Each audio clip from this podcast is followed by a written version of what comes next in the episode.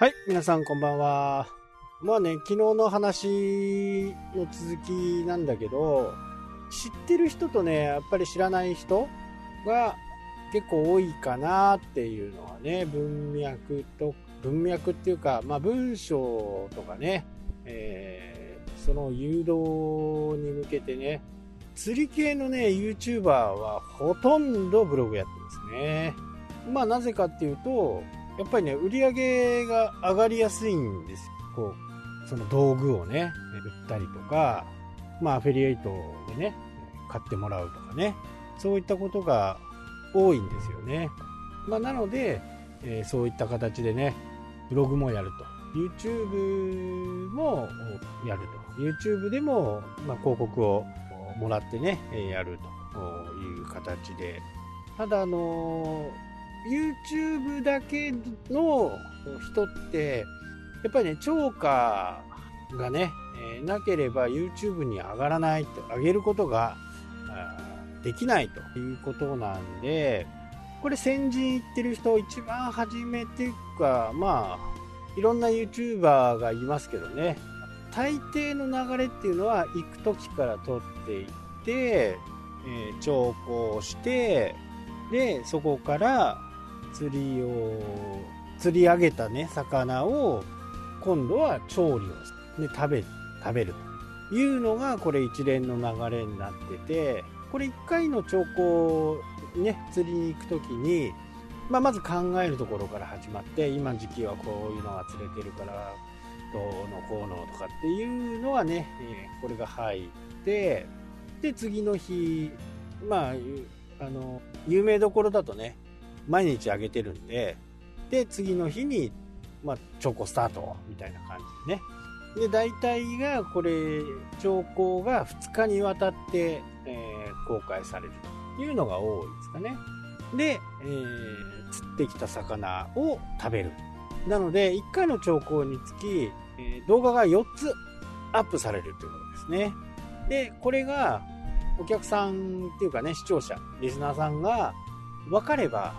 ああ、今日はどうせまた行く回でしょうみたいなね、ところなんで見ない人もいる。で、料理はあまり、まあ見てもしゃあないなっていう人は見ないと。こういう風にはなっていくとは思うんですけど、ただ釣りする人はね、結構包丁使うのが好きで、まあ自分が仕留めた魚なんでね、それをどうやって美味しく食べるかっていうのは結構みんな悩んでるんですよね。まあ悩んでるっていうか研究心がある。えこんな食べ方があるとかね、えー、燻製にしてみる、干してみる、焼いてみる、漬けてみる。なんかいろんな方法があるんでね、えー、一つの魚を、調理方法をこう勉強していくっていうところもね、一つこう、面白いところなんですね。なのでね、釣りの後のこう食べてる姿とかっていうのは、結構人気あるんじゃないかなっていうふうにね、思いますね。で、ローカルの釣り YouTuber たちはね、えー、大体こう釣ってきたところから釣るまで、これが多いかなとは思いますね。まあ、なかなかね、やっぱり兆候に行ける時がないんでね、えー、そうなってしまうのかもしれないですけどね。まあ私なんかはね、行こうと思ったら毎日行けちゃうんでね。でも、同じものばっかり釣ってあげるっていうのも、まあ、見ている人からとってはね、そんなに嫌じゃないのかなと。で、自分の好きな魚の時、今だとね、ホッケの時で、昭和から釣るんですけど、まあ、陸からね、えー、岸から釣る釣りっていうのは、やっぱり人気が高いんです。で、最近はね、あのー、僕の知り合いの船にね、乗って連れてってもらうんですけど、まあそういうのをね、オフショアって言うんですけど、オフショアはね、やっぱりあんまり見られない。まあ、なぜかっていうと、まあ、理由は簡単で、えー、船釣りしてみたいなって思う人はいるとは思うんですけど、その遊漁船っていうね、船に乗る船長ですね。で、これにやっぱりね、左右されるんですよ。なので、手話から釣る人、ね、岸から釣る人、磯から釣る人っていうのは、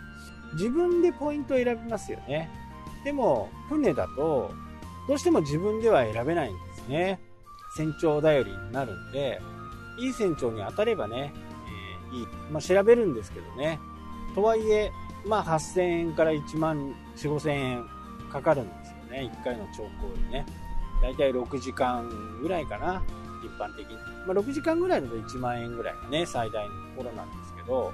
で、これでゼロってこともあるんでね、ここはね、ちょっとギャンブル的なものはありますよね。で、前日はすごい釣れてたよ。まあ、これ、魚釣りあるあるなんですけどね。前日まではすげえ良かったよって。なんで今日釣れないのかなっていうのは、これね、船長よく言います。本当かっていうね。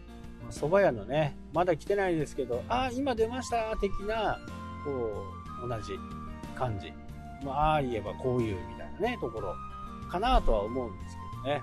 でもね、本当にね、釣れない時は釣れないんですよ。1万円払ってもね。まあ、それも釣りなんですよね。だから僕は、そういったこう、ね、データをいろいろこう集めて、えー、この時期、この海域、だったら釣れそうというところで、えー、船を選ぶみたいなね、形にしてますね。だから船長さんがね、全部悪いわけじゃないんですよね。釣れない時期にね、どんなに行っても釣れない。まあ、これはね、当然なんですよね。なので、その辺は、こう、船長もね、商売なんでね、乗りたいっていう、まあ、釣れないよとは言いながらもね、乗りたいっていうやつに、やっぱり乗らせるじゃないですか。今釣れないからダメっていう船長はね、なかなかいないですよね。まあ、海が荒れてて出ないっていうのはね、よくありますけど、海も荒れてなくてね、乗りたいって言ってたら、乗せますよね。まあ、なので、それは商売としてね、えー、やってるんで、当たり前っちゃ当たり前なんですけど、その辺も、こう、こちら側からね、しっかりこう、考えて、その日を選ぶっていうことはね、非常に必要なのかですね。なので、まあ、今回ね、釣りの話ばかりになってしまいましたけど、まあ、ブログをやってね、えー、月3000円でもなればね、やっぱりすごいお小遣いになりますからね。なのでね、あの、